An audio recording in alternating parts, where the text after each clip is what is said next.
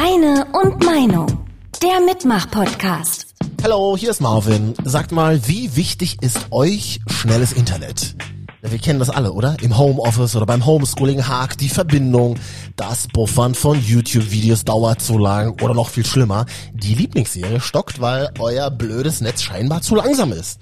Naja, vor allem in ländlichen Regionen kann das oft ein Problem sein, ne? Das mobile Internet per LTE in Deutschland gehört zu den langsamsten Europas, noch hinter Armenien. Schnelles Internet, immer und überall. In Deutschland ein Witz. In der Praxis aber hinkt Deutschland hinterher, wenn es um den Ausbau der digitalen Infrastruktur geht. Auch beim Kabelinternet hinken wir hinterher. Und Glasfaser? Brauchen wir gar nicht drüber reden. Nichts funktioniert. Alles ist langsam. Warum? Wir sind doch im Jahr 2021. Ist es wirklich so dramatisch, wie alle immer sagen? Kleiner Spoiler jetzt schon mal. Nein. Also, das sagt gleich ein Experte hier im Podcast. Es kann nie schaden, die äh, Internetverfügbarkeit, äh, was die Flächendeckung und die Bandbreite angeht, ähm, weiter mit zu erhöhen. Allerdings würden wir jetzt auch nicht zusammenbrechen, wenn jetzt kurzfristig erstmal der Status quo bestehen bleibt. Professor Gerpott ist Experte in Sachen Telekommunikationswirtschaft und gleich hier noch ausführlicher im Podcast zu hören, in ein paar Minuten. Aber ihr seht das ein bisschen anders. Ja, eure Meinung zum Thema aus der kostenlosen MDR Sputnik App. Na, wie würdet ihr eure Internetverbindung zu Hause beschreiben? Nacktschneckentempo. Mega langsam. Liebe Grüße aus Magdeburg. Unsere Internetverbindung in kurzen Worten. Stagnieren! Ja, mehr davon gleich. Diesen Podcast gibt es auch nur, weil ihr eure Meinung dagelassen habt. In der kostenlosen MDR Sputnik App. Also, heute die Frage im Podcast, wie wichtig ist euch schnelles, gut funktionierendes Internet? Deine und Meinung. Der Mitmach-Podcast. Ja, ihr habt es mitbekommen, Landtagswahlen im Juni in Sachsen-Anhalt und die Bundestagswahlen stehen auch an dieses Jahr im September und man hört PolitikerInnen ja immer wieder darüber reden, ne, dass der Netzausbau vorangetrieben werden muss. Wir fangen mal ganz von vorne an. Katrin aus dem Team, dieses Internet, was ist das eigentlich? Internet, die Technik, die uns heute so selbstverständlich vernetzt, ist für uns seit 1990 nutzbar und zugänglich. Tatsächlich ist die Technik schon 30 Jahre älter. Das US-Militär nutzt sie seit 1960 als sicheren und schnellen Weg, Informationen auszutauschen. Entstanden ist sie übrigens, um Infos vor den Russen zu schützen. Aber das nur ganz nebenbei.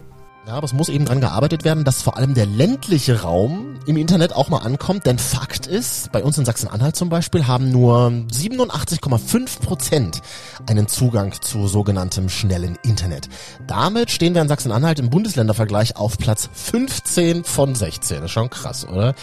Die Plätze auf dem Treppchen gehen an Hamburg, Bremen und Berlin. Also in der Stadt haben mehr als 98 Prozent der Menschen einen schnellen Internetzugang. Einen sogenannten Breitbandanschluss von mindestens 50 Mbit pro Sekunde. Wir hören jetzt mal rein in die Stadt Zörbich. Das ist eine Stadt im Landkreis Anhalt-Bitterfeld etwas mehr als 10.000 Menschen leben hier. Und der Bürgermeister der Stadt, der hat sich sehr beliebt bei seinen BürgerInnen gemacht und sich um das Thema schnelles Internet gekümmert. Mit 10 Kilometer Glasfaserkabeln, die schnelles Netz ermöglichen, soll so die Breitbandlücke bis Ende 2021 in Zörbich geschlossen werden. Hallo Matthias Eggert, ich sag mal herzlichen Glückwunsch, Zörbich ist endlich im schnellen Internet angekommen. Herzlichen Dank. Aber mal ganz im Ernst, schnelles Internet, das klingt natürlich wahnsinnig toll. Auch für Sie als CDU-Mann im Wahlkampf ist das immer geil, sich das auf die Fahnen zu schreiben.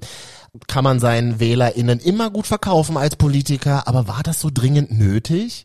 Also wie muss man sich die Internetzeit in Zürbich äh, vor dem schnellen Internet vorstellen? Naja, wir haben ja die, die Pufferung und die kann man bei uns noch sehen. Wir haben zwar nicht mehr die 56K-Modem-Laute, die wir alle noch kennen aus unserer Kindheit. Ja. Aber wenn man einfach merkt, okay, jetzt ist jemand gerade übers Handy, was weiß ich, shoppen, beim Online-Shoppen und guckt gleichzeitig noch ein Video über YouTube oder sonst was und das puffert dann immer mittendrin oder es wird verpixelt oder sonst was, ist das natürlich ein gutes Indiz.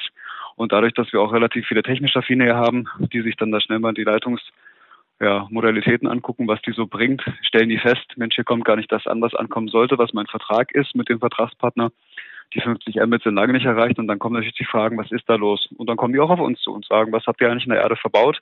Helft uns mal bitte. Das ist ja wahnsinnig teuer, Glasfaser zu verlegen und da müssen dann auch eine bestimmte Mindestanzahl von Haushalten müssen da mitmachen wollen, habe ich gelernt. Ist das richtig? War das bei Ihnen auch so? Ja, es gibt zwei Varianten. Entweder reicht es von den Haushalten, die mitmachen, Oder es wird dann von dem jeweiligen Vertragspartner, bei uns ist es hier die Deutsche Telekom, ermittelt, was die Wirtschaftlichkeitslücke ist für die. Und da muss dann der Staat beziehungsweise das Land und die Stadt rein und das mitfinanzieren. Und das sind bei uns diese Summen, die ja auch dann an der Presse standen oder auch vermeldet wurden. Das ist dann das, was wir zahlen müssen, damit das für die Telekom am Ende oder für wen auch immer, der das dann anbietet, wirtschaftlich ist. Hier haben wir wirklich diese Sonderfälle gehabt. Es sind kleine Ortsteile, es sind wenig Anschlüsse und da müssen wir dann unterstützen. Da muss der Staat mit finanzieren, beziehungsweise müssen wir dann aus Steuergeldern das ermöglichen. Was für uns ganz normal ist, weil es Gleichbehandlungsgrundsatz ist. Wir müssen jedem die gleichen Möglichkeiten bieten, ob er in Berlin wohnt oder in Nieder- und Dode leben oder bei uns in Wadendorf oder Löbersdorf, die müssen alle die gleichen Chancen haben. Und das ist noch fair und deswegen springen wir dann da ein. Ja, das bringt mich eben zu der Frage, ist schnelles Internet ein, ein, ein Menschenrecht, wenn man es äh, spitz formulieren will? Was sagen Sie? ich glaube, wir kommen dahin, dass es wirklich ein Grundrecht und eine Grundanforderung wird für uns, weil wir einfach merken, dass sich viele Bereiche in die äh, Richtung entwickeln. Wir haben immer mehr, was wir online machen können, machen sollen. Wir haben das Online-Zugangsgesetz. Wir reden von Telemedizin. Und wenn wir die Versorgung überall gleich gewähren wollen, dann brauchen wir das schnelle Internet, ohne Frage.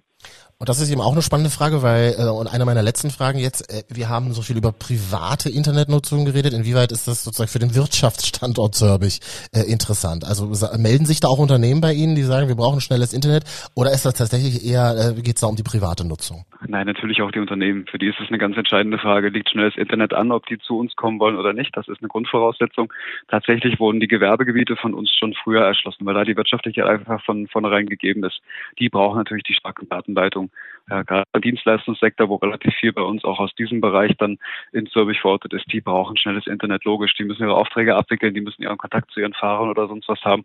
Das äh, ist Grundvoraussetzung, aber die waren schon von vornherein dran, weil die die Wirtschaftlichkeitslücke von sich ausgeschlossen haben. Danke Matthias Eckert, Bürgermeister von Zürbich, der den Glasfaserausbau in seiner Stadt vorantreibt.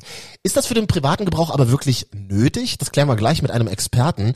Vorher noch Katrin aus dem Team, ein sogenannter Breitbandanschluss. Was genau bedeutet das eigentlich? Ende 2020 haben rund 94 Prozent der Haushalte in Deutschland einen Breitbandanschluss von mindestens 50 Mbit pro Sekunde. So steht's im Breitbandatlas des Bundesministeriums für Verkehr und digitale Infrastruktur. Das sind DSL-Anschlüsse, bei denen das Internet über ein Kupferkabel bei uns ankommt. Reicht für Homeschooling, Homeoffice und Streaming locker aus. Ziel unserer Bundesregierung ist es, dass uns allen in vier Jahren ein Internetanschluss mit einer 20 mal so schnellen Verbindung zur Verfügung steht. So steht's im Koalitionsvertrag. Der flächendeckende Ausbau einer gigabitfähigen Infrastruktur ist bis 2025 festgesetzt. Stand heute ist der Aus- bzw. Umbau von Kupferkabeln zu Glasfaserkabeln bei einem Ladezustand von 55 Prozent.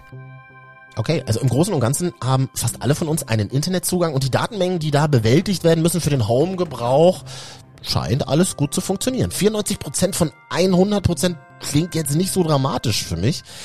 Geht jetzt aber eben um die neue Technik. Ne? Der Wechsel von Kupfer auf Glasfaser ist ja oft ein Thema. Und es kostet eben ein Schweinegeld, diese Glasfaserkabel zu verlegen im Boden. Damit sind die letzten sechs Prozent von uns auch noch nicht im Internet angekommen. Warum brauchen wir das also überhaupt? Da kann uns nur einer weiterhelfen im Podcast, ein Experte in Sachen Telekommunikationswirtschaft. Hallo, Herr Professor Dr. Thorsten Gerpott von der Uni Duisburg-Essen. Wir haben es gerade gehört, die Stadt Zörbich hat es vorgemacht und ganz stolz den Ausbau des schnellen Internets vorangetrieben. Brauchen wir alle jetzt die Glasfaser? Brauchen wir alle privat das schnelle Internet? Was sagen Sie? Nein, also es ist nicht so, dass wir in der digitalen Steinzeit in Deutschland, was die Netzversorgung im Festnetz- und im Mobilfunkbereich dann eben auch mit angeht, äh, sitzen. Das ist äh, Politikersprech, um hinterher dann Aktionismus dann eben auch machen zu können und solche Dinge wie Recht auf schnelles Internet zu verkünden, die in der Praxis überhaupt nichts bringen.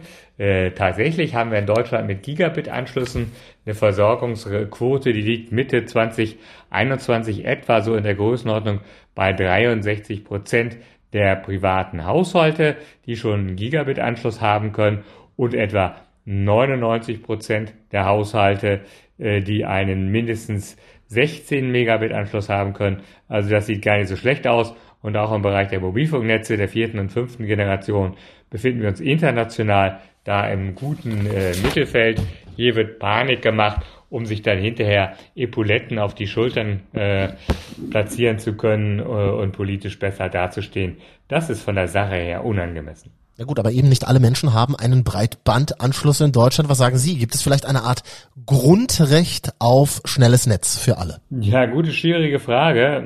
Also das kann man nicht, äh, finde ich, äh, wirtschaftswissenschaftlich oder auch nicht juristisch ähm, beantworten, sondern es ist sicherlich irgendwie eine, eine Werteentscheidung, eine, eine normative Entscheidung, ob man sagt, jawohl, das gehört mit dazu zur ähm, Grundversorgung der Bürger oder gehört nicht mit zur Grundversorgung.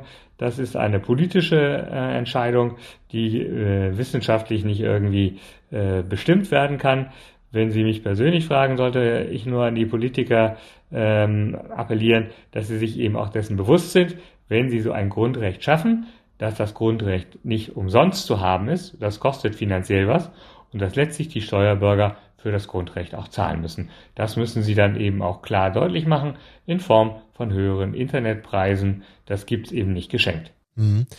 Woran liegt es denn, dass bestimmte Regionen teilweise gar keinen Zugang zum Internet haben, egal ob es jetzt mobil ist oder per Kabel? Ja, das ist im Wesentlichen Haushalte, die auf dem Lande wohnen, die weit weg vom Schuss sind. Und wenn man die erschließen will mit einem schnellen Internetzugang, äh, dann muss man halt in der Regel Graben ausheben, buddeln, das ist teuer. Jeder Anschluss kostet da 1000 bis 2000, teilweise 3000 Euro noch mehr. Und die Unternehmen, die das machen sollen, die haben keine Einnahmen, um das wieder einzuspielen. Und wenn man das nicht quersubventioniert in irgendeiner Art und Weise, dann wird der letzte Bauernhof auf dem Lande äh, eben auch in Zukunft weiterhin nicht mit einem sehr schnellen Internetanschluss versorgt werden.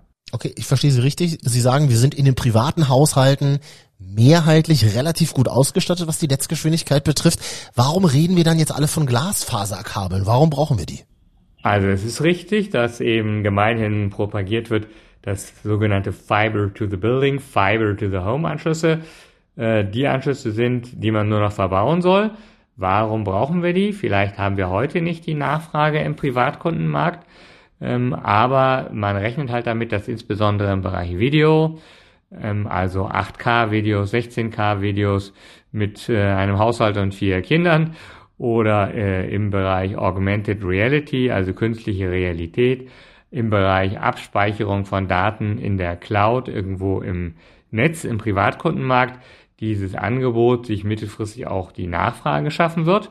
Kurzfristig ist die Nachfrage nicht da, aber im Unternehmensbereich gibt es auch viele Anwendungen im Bereich der Medizin, im Bereich des Verlagswesens wo diese hohen Bandbreiten auf Glasfaseranschlussbasis heute im äh, Mai 2021 schon benötigt werden. Äh, ich meine, man hat in der Pandemie jetzt auch zunehmend erkannt, dass unser Gesundheitswesen unterdigitalisiert ist, dass viele Daten nicht äh, gut verfügbar sind von Patienten. Und da hat man eben festgestellt, dass man das doch digital besser machen kann. Ähm, und dafür braucht man gerade bei Medizindaten, bei hochauflösenden äh, Bildern entsprechende Bandbreiten, weil sonst sitzen sie eine Stunde oder noch länger, bis äh, die Datei übertragen ist. Und das ist, denke ich, keinem Arzt zuzumuten.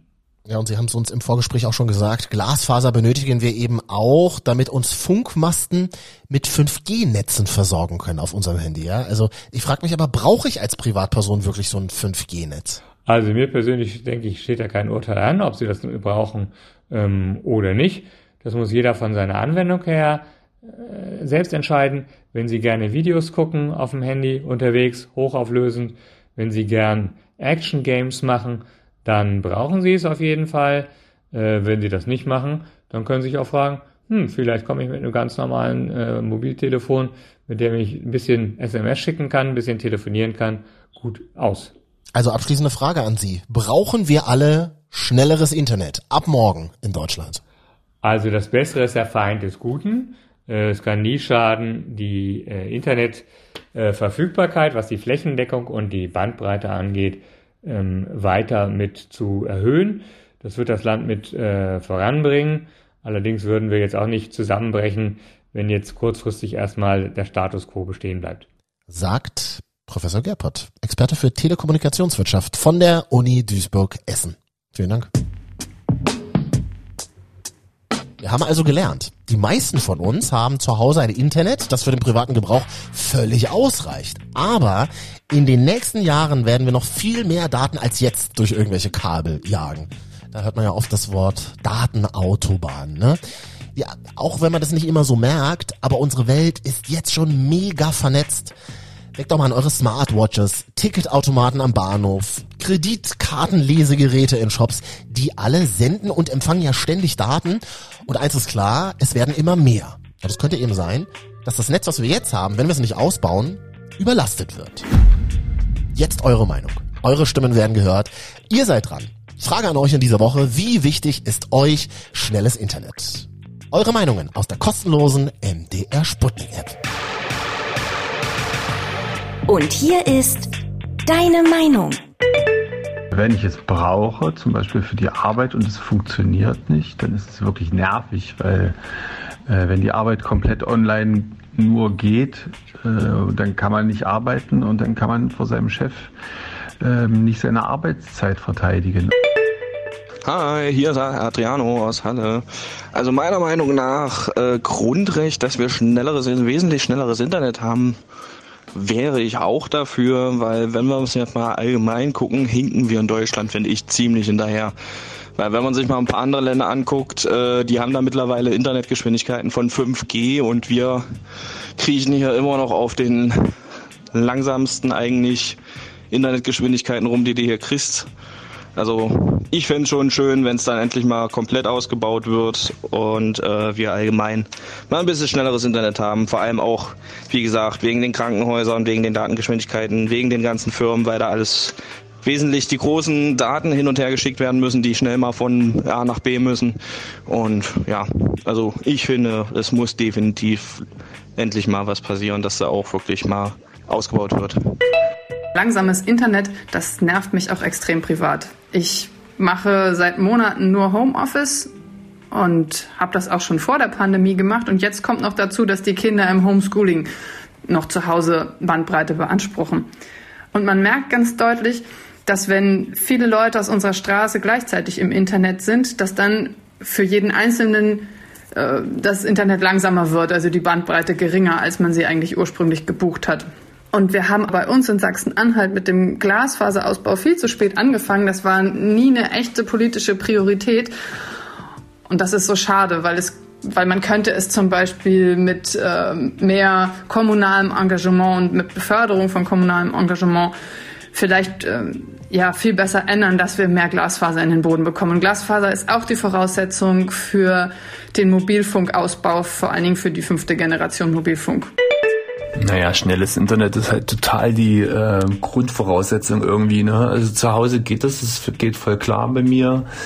Äh, was mich halt total nervt, ist in der Bahn. Also ähm, ja, ich habe D1, also das vermeintlich beste Netz irgendwie und wenn ich im ICE sitze auf einer absoluten Hauptstrecke, ist trotzdem manchmal einfach kein Internet. Zum Vergleich, ich bin mal durch Kambodscha gefahren, äh, hatte dort eine lokale SIM-Karte und habe, glaube ich, drei Stunden am Stück bei einer Busüberlandfahrt äh, Livestream äh, Fernsehen aus Deutschland geguckt, Livestream in Kambodscha.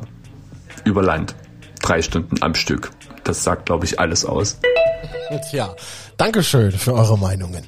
Und ich hoffe, ihr habt gerade halbwegs gutes Netz, denn wir machen jetzt sofort weiter mit unserem nächsten Thema. Ich brauche eure Statements rund um die Frage, sollten wir vielleicht private Autos alle komplett abschaffen und dafür Busse und Bahnen für alle gratis machen, also den ÖPNV? Klickt euch mal jetzt rein in die MDR Sputnik App, bin gespannt auf eure Meinungen. Ich bin Marvin, bis zum nächsten Mal. Deine und Meinung, der Mitmach-Podcast.